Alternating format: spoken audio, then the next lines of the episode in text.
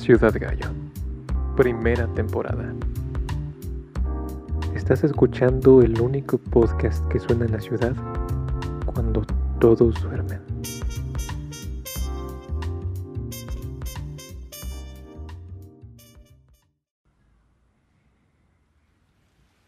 Hay un cierto personaje que desde mi ventana no alcanzo a distinguir si es hombre o mujer.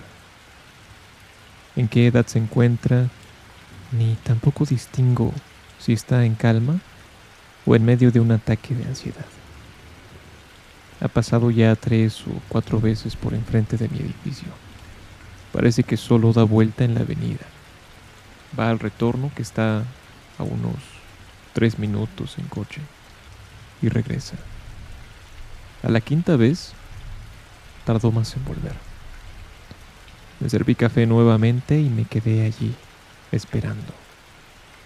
Estaba lloviendo y el tránsito empezó a disminuir. No había nadie, ningún ruido, más que el impacto constante de la lluvia en mi ventana. Y yo, en medio de la oscuridad de mi casa, una oscuridad apenas fatigada por una luz tenue de las farolas externas atendiendo el patrullaje vagabundo de una persona extraña, allá en su auto, yendo y viniendo, buscando qué. Y yo, ¿qué buscaba? ¿Qué buscaba encontrar si me quedaba ahí parado? El coche siguió dando vueltas toda la noche. Y toda la noche llovió. Era un Chevy Nova azul de 1976. A la mañana siguiente llegó a mi consultorio una persona que se quejaba de insomnio. Para relajarse, lo único que podía hacer era subir a su coche y dar vueltas durante la madrugada. Vueltas y vueltas hasta el amanecer. ¿Qué es lo que te mantiene así? Pregunté. Y me contestó, con su voz entrecortada, que había perdido a su pareja, que habían terminado y que no había posibilidad alguna de regresar. Supuse de inmediato que, debido a la gravedad del malestar, habría sido una ruptura muy reciente. Entonces le cuestioné, eh, ¿hace cuánto que terminaron tu pareja y tú? Y alzando la mirada, con los ojos llenos de lágrimas, me dijo, hace cinco años.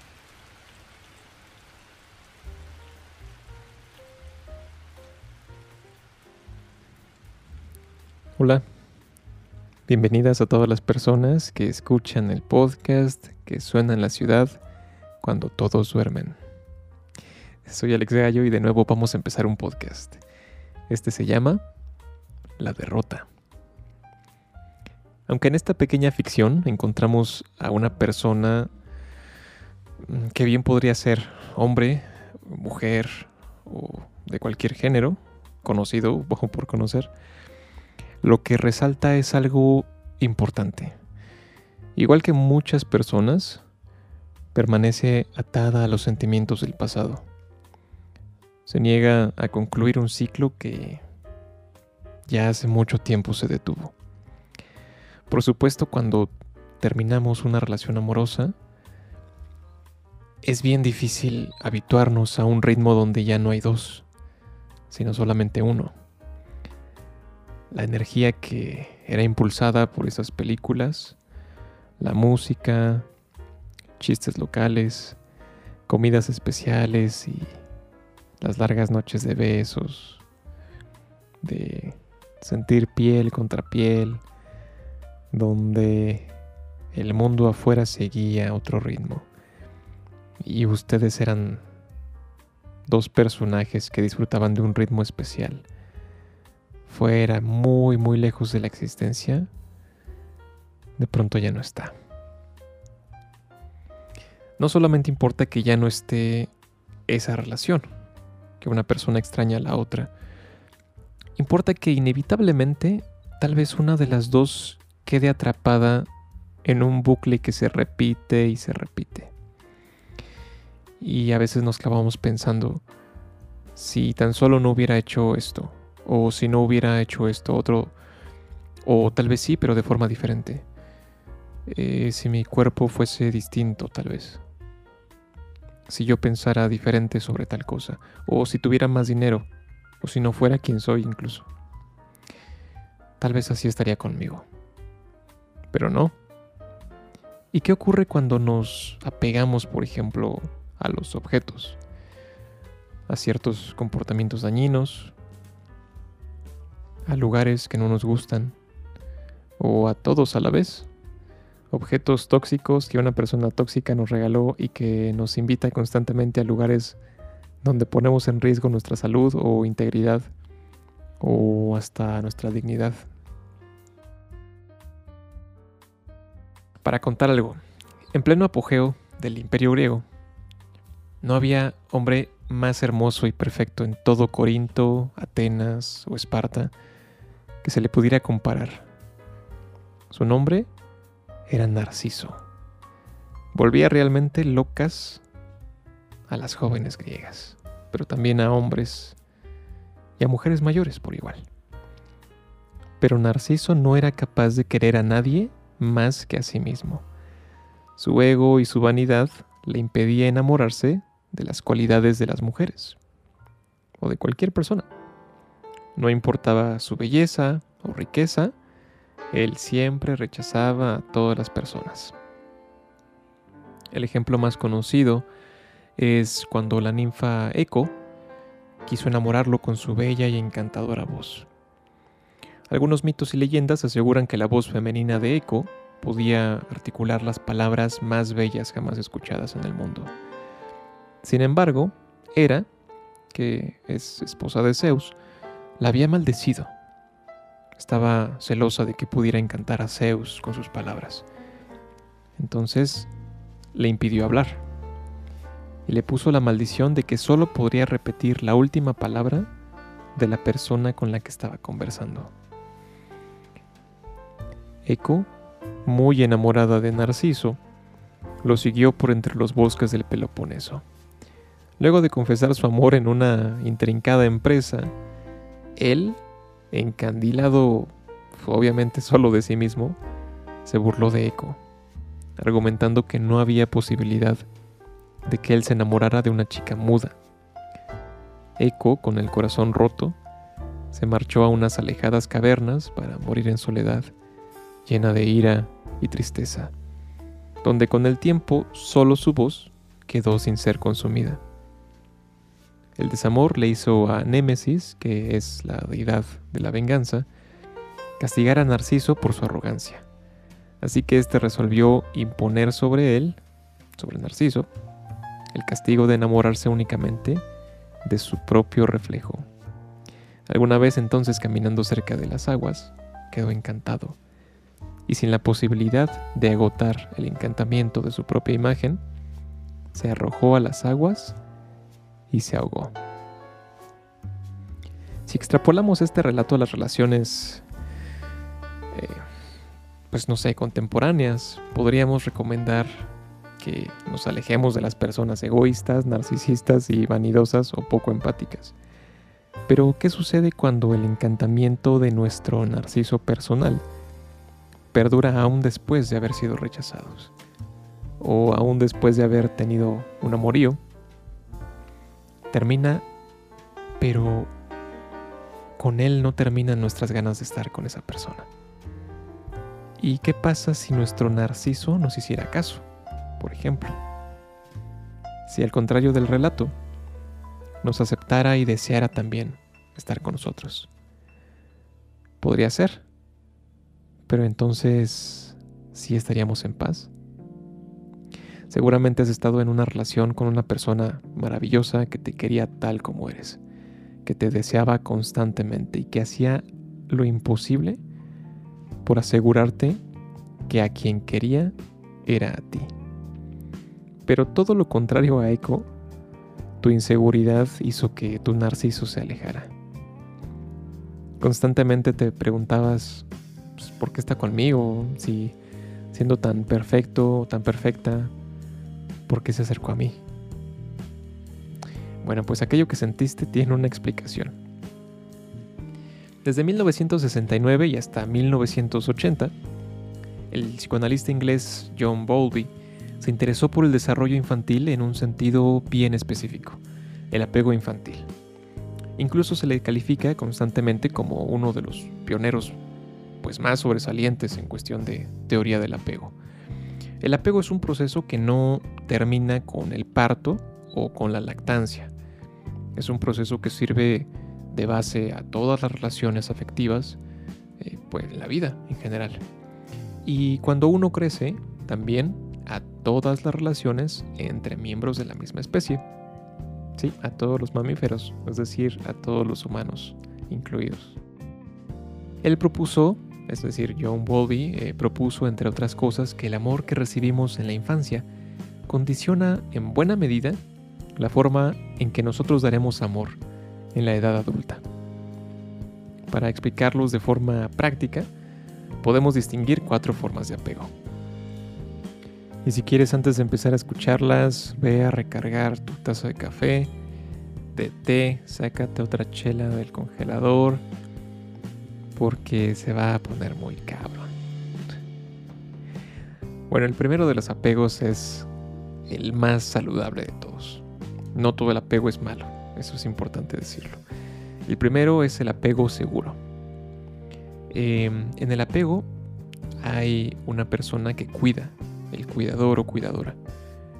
Esta figura que cuida puede ser el padre, la madre, pueden ser también los abuelos o los tutores, aunque no sean familiares de sangre.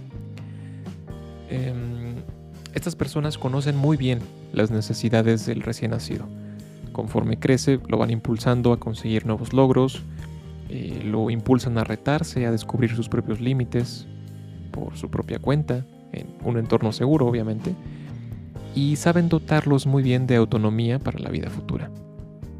Aunque a veces por momentos puedan alejarse del infante, este sentirá seguramente un cierto estrés por el abandono.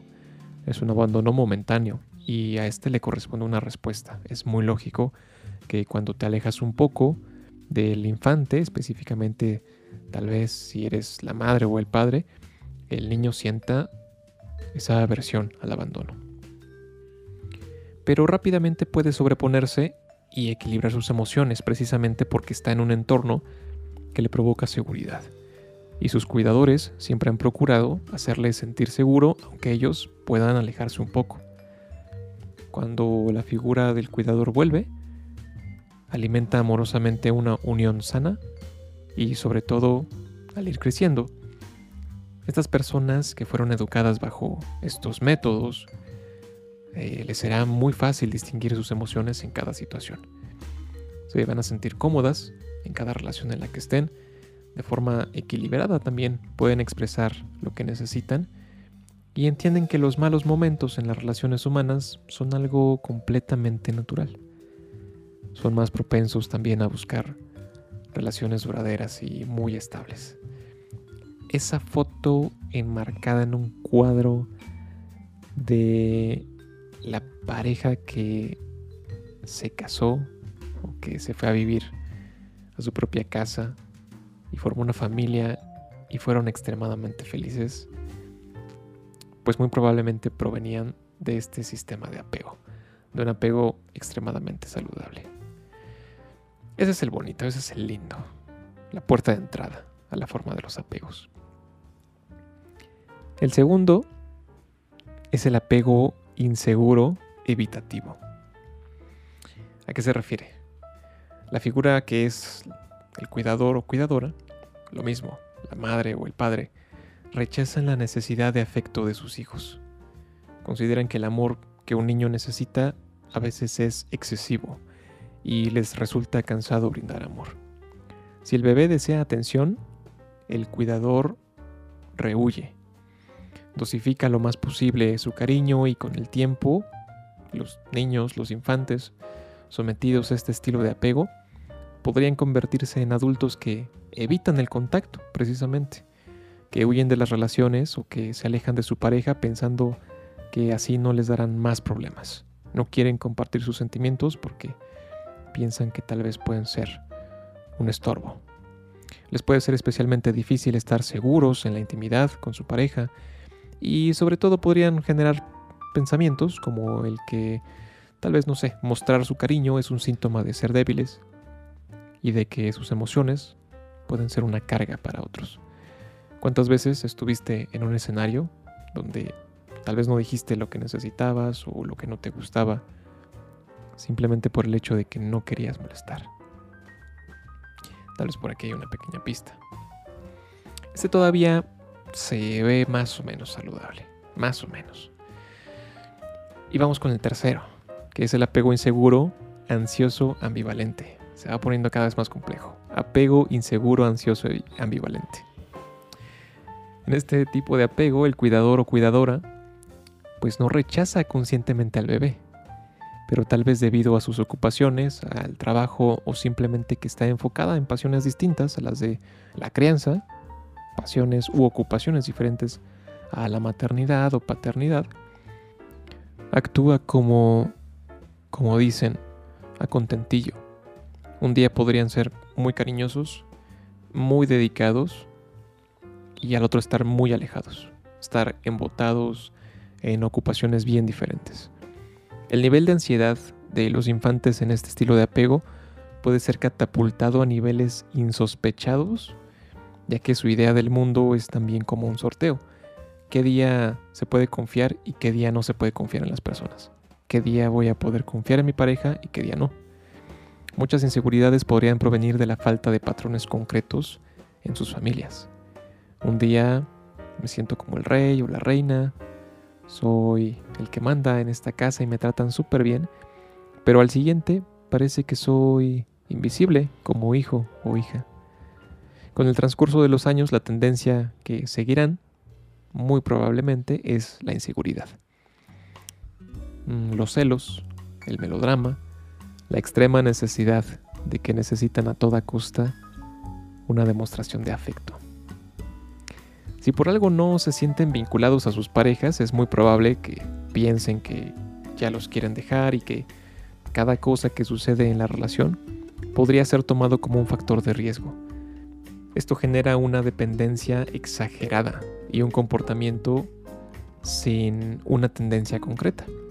Es decir, podrían saltar de ser sumisos a ser agresivos, a después mostrar conductas de mucho arrepentimiento la felicidad y la tristeza, digamos, va a depender entonces de su pareja. Si esta es cariñosa, se pueden sentir en las nubes, pero si algo cambia, inmediatamente el cuadro de ansiedad se reactiva y el círculo vicioso de pensamientos que los llevan a sentirse mal se presenta de nuevo sí o sí. Piensa en lo razonable que sonaba en tu mente aquella vez que revisaste el celular de tu pareja. Esa vez que entraste a su Facebook o Instagram buscando mensajes, solo queriendo confirmar que tú no eras suficiente y que ya estaba buscando a alguien más. Encontraste mensajes, ¿o no? Pero aun si no los encontraste, aun si no tuviste ninguna pista de alguna infidelidad, a los pocos días nuevamente el pensamiento atacó. Y pensabas y estabas casi seguro que tú seguías siendo insuficiente para tu pareja. Una de las principales críticas para, para Bowlby precisamente es que estos parámetros de conducta se realizaron en los años 60 y que los estilos de crianza y las herramientas como por ejemplo las redes sociales, el internet o incluso la cultura y la sociedad pues han cambiado enormemente. Ciertamente en los años 60 no existía Facebook o Instagram o WhatsApp, por ejemplo, y no había posibilidad de indagar en los mensajes de nuestras parejas. Pero ciertamente conocemos historias de los abuelos que tenían una familia diferente y que, no sé, en alguna carta o una postal había algo que no cuadraba. Bueno, aquí es donde las cosas se empiezan a poner interesantes, porque entonces, a años de historias bien conocidas por todos, seguimos repitiendo patrones de conducta que nos hacen daño. Aunque la crítica a Bowlby es sumamente válida, las sociedades han avanzado hasta un punto insospechado de comunicación. Pero como todo sistema, hay fallas y puntos débiles. Y ahí donde existe una contraseña, guardando un secreto, existen unos ojos y un deseo por abrir la caja de Pandora. ¿Cuál es el verdadero motivo por el cual deseamos enterarnos de todo? Violar la intimidad de nuestras parejas, creerlas nuestras al grado de quebrantar su individualidad. Creo que es necesario revisar nuestros estilos de crianza, nuestras formas de apego y sobre todo nuestras formas de derrota, la forma en que entendemos el fallo, el ser vencidos, el ser derrotados. Esto está súper, súper conectado con la última tendencia de apego, el apego desorganizado. Bowlby sugiere algo muy importante. Todos conocimos a esa persona en la primaria o en la prepa, en donde el padre o la madre eran a partes iguales cuidadores y tiranos.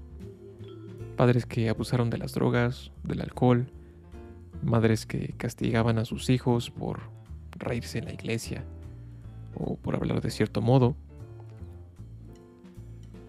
El único camino posible es el bloqueo. El bloqueo emocional y la incapacidad de conocer e identificar tus propias emociones.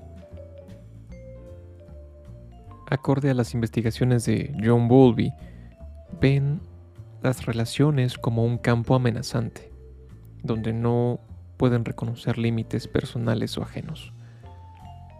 Para este investigador, además, este psicoanalista, la cosa es muy clara. El primer año de vida determina nuestro vínculo con nuestros cuidadores y determina la tendencia que tendremos para relacionarnos cuando seamos adultos. Pero aquí les va. ¿Qué ocurre si llevamos este concepto a terrenos diversos, como la escuela, el trabajo, nuestros proyectos personales? Tú piénsalo. ¿Te relacionas de forma saludable con cada área de tu vida? Por poner un ejemplo cualquiera cuando ordenaste tu casa y te encontraste con aquello que hace años que no usas, literalmente años. Eh, tal vez los juguetes con los que hace más de 20 años no juegas. ¿Por qué no los tiraste? Sentiste nostalgia del pasado y no deseaste perder eso que te ata a recuerdos lindos. Incluso hemos escuchado a personas o, o nosotros mismos. Nosotros mismos hemos sido esa persona que dice, Odio mi trabajo, pero tengo miedo de perder estabilidad. Tengo miedo de no recibir un cheque cada quincena. Y aunque me siento mal, prefiero quedarme a irme. Prefiero quedarme en esta estabilidad, aunque me haga sumamente infeliz. Ya llegará el momento en donde pueda buscar algo, algo diferente. Es nada más por ahora. Y ese nada más por ahora se convirtió en una historia de 20 o 30 años, en un lugar que te hacía infeliz. Solo por no querer buscar algo más, sabiendo aún incluso que eras totalmente capaz de buscar algo diferente. Es solo un pensamiento que a fin de cuentas me surge cuando recuerdo cómo hemos ido también adoptando la cultura de los ganadores. A toda costa debemos ganar, ser brillantes, no permitirnos ser vencidos en la gran batalla que es la vida día con día. Y poco a poco, cuando estamos en ese vagón de metro, cuando vamos muy apretados, sudando o mojados porque nos agarró la lluvia, que vamos regresando a casa y que nos cuestionamos si realmente vale la pena. Y cuando estamos convencidos de que sí podríamos irnos, tirar la toalla en esa empresa, cuando estamos convencidos de que deseamos y merecemos algo más, aunque pueda costarte un poco más, hay una figura que te recuerda. Sonríe, quiero que sonrías, hazlo. Sonriendo, actitud ante todo, que nadie te apague, que nadie te pueda vencer. Esto es tuyo, es tu sonrisa. Bueno, pues hay ciertas expresiones que imponen sobre nosotros el peso de que si aceptamos que ya no podemos, y que no queremos seguir, seremos vistos como los cobardes, como los que renunciaron. Yo estoy a favor del pensamiento positivo, pero no del pensamiento de buscar la felicidad a costa de tu dignidad. Yo creo que deberíamos reivindicar la derrota. Todos esos comportamientos que Volvi no podía haber previsto ya están aquí. Yo creo que deberíamos aceptar a veces que no podemos, que no sabemos algo o que simplemente no queremos hacer algo que no nos gusta. Con el tiempo la cultura del mérito, del merecimiento obligado y del éxito nos han contaminado de confusión, creo yo. Primero, creo que deberíamos aceptar algo. Pudimos haber llegado al mundo sin conquistar una victoria que por derecho nos merecíamos. Y esa victoria es ser queridos o queridas, ser aceptados y ser personas bien recibidas. En cambio, tal vez nos encontramos con personas que nos desconocieron y desearon no habernos encontrado en sus vidas. Tal vez tus padres se separaron o no se separaron pero eran infelices juntos. Yo creo que sí, pudimos haber sido derrotados en nuestra primera infancia, pero si de algo estoy seguro, es que el destino no existe. Aunque la evidencia tiene una tendencia clara, que tu forma de apego, la forma en que te amaron, sería también la forma en que tú darías amor en la edad adulta. Yo creo que sería posible empezar a deshacer ese discurso. ¿Por qué no empezar, por ejemplo, a pensar que no existe nada malo en fallar? Yo creo que no existe mayor castigo que pensar que la derrota es una condena y que si no nos llevamos al límite de nuestro sufrimiento no podremos lograr grandes cosas. Creo que podríamos encaminarnos hacia, primero que nada, relaciones más sanas, hacia trabajos que nos llenen de satisfacción y hacia una nueva visión de nosotros mismos. Yo creo que sería posible si tan solo pudiéramos convencernos de que en la derrota también hay mucha gloria. En la derrota también se puede ser feliz. No demerito el logro de la persona que de forma muy saludable se levantó cada mañana a las 4 a.m., se puso de camino a su trabajo y contra todo pronóstico logró lo impensable. Pero si por asomo tú te encuentras caminando en un ritmo que no te corresponde, en una relación donde ya no quieres estar, incluso en un lugar en el que ya no quieres vivir, yo creo que puedes replantearte libremente si ese es tu verdadero camino. Y en las relaciones, yo creo que no hay nada más triste que estar en un lugar con alguien donde emocionalmente sabes que no te llenan, donde sabes que no funcionó. Ahí donde eres consciente de que decir adiós es lo mejor o sería lo mejor, pero aún así te aferras por miedo a la soledad, a la pérdida, a la derrota intentar cosas a solas, empezar a cambiar la visión que tenemos de nuestros propios adentros, de nuestro propio yo.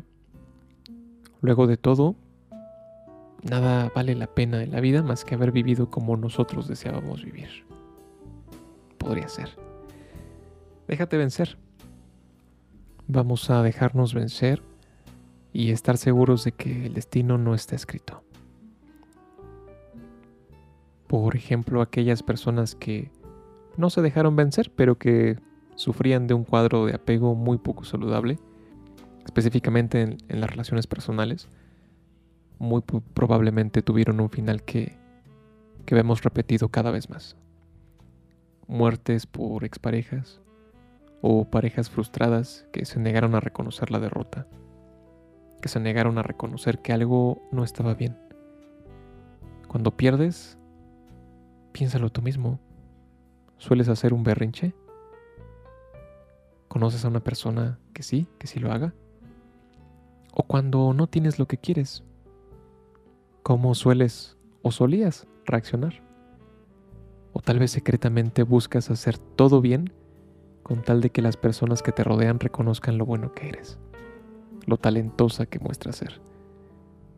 Todo con tal de que no te abandonen aunque tú ya seas muy infeliz.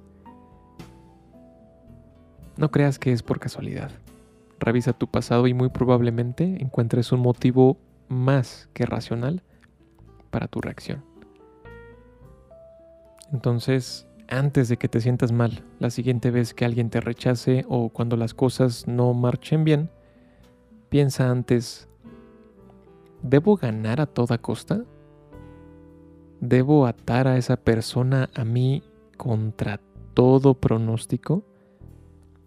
¿O de vez en cuando la derrota, el soltar a una persona, me da mucha más dignidad que una búsqueda enferma por lograr lo que creo que me haría feliz.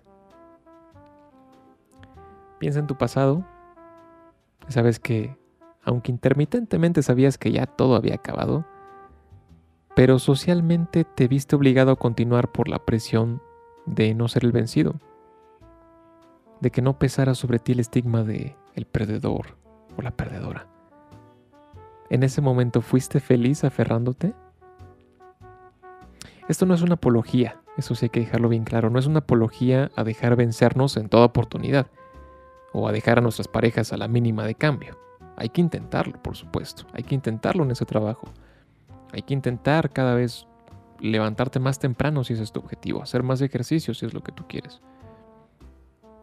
Tratar de estar con esa persona, pasar tiempo de calidad con alguien, si eso es lo que queremos. Solo ten en cuenta en qué momento ya ha sido suficiente. La decisión es tuya. Yo solo te ofrecí una pequeña pista. Permítete vencerte. Permítete darte cuenta que podrías también empezar a derrotar los apegos poco saludables. Y tal vez una buena pregunta para empezar podría ser, ¿realmente la forma en que me amaron es la única forma en la que yo puedo amar a alguien? No sé. Revísalo tú y ahí me cuentan. Cuídense y ya nos estaremos escuchando en otro momento.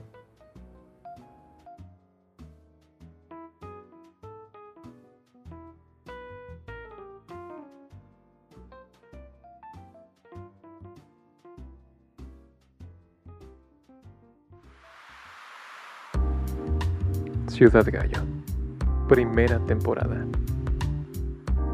Estás escuchando el único podcast que suena en la ciudad cuando todos duermen.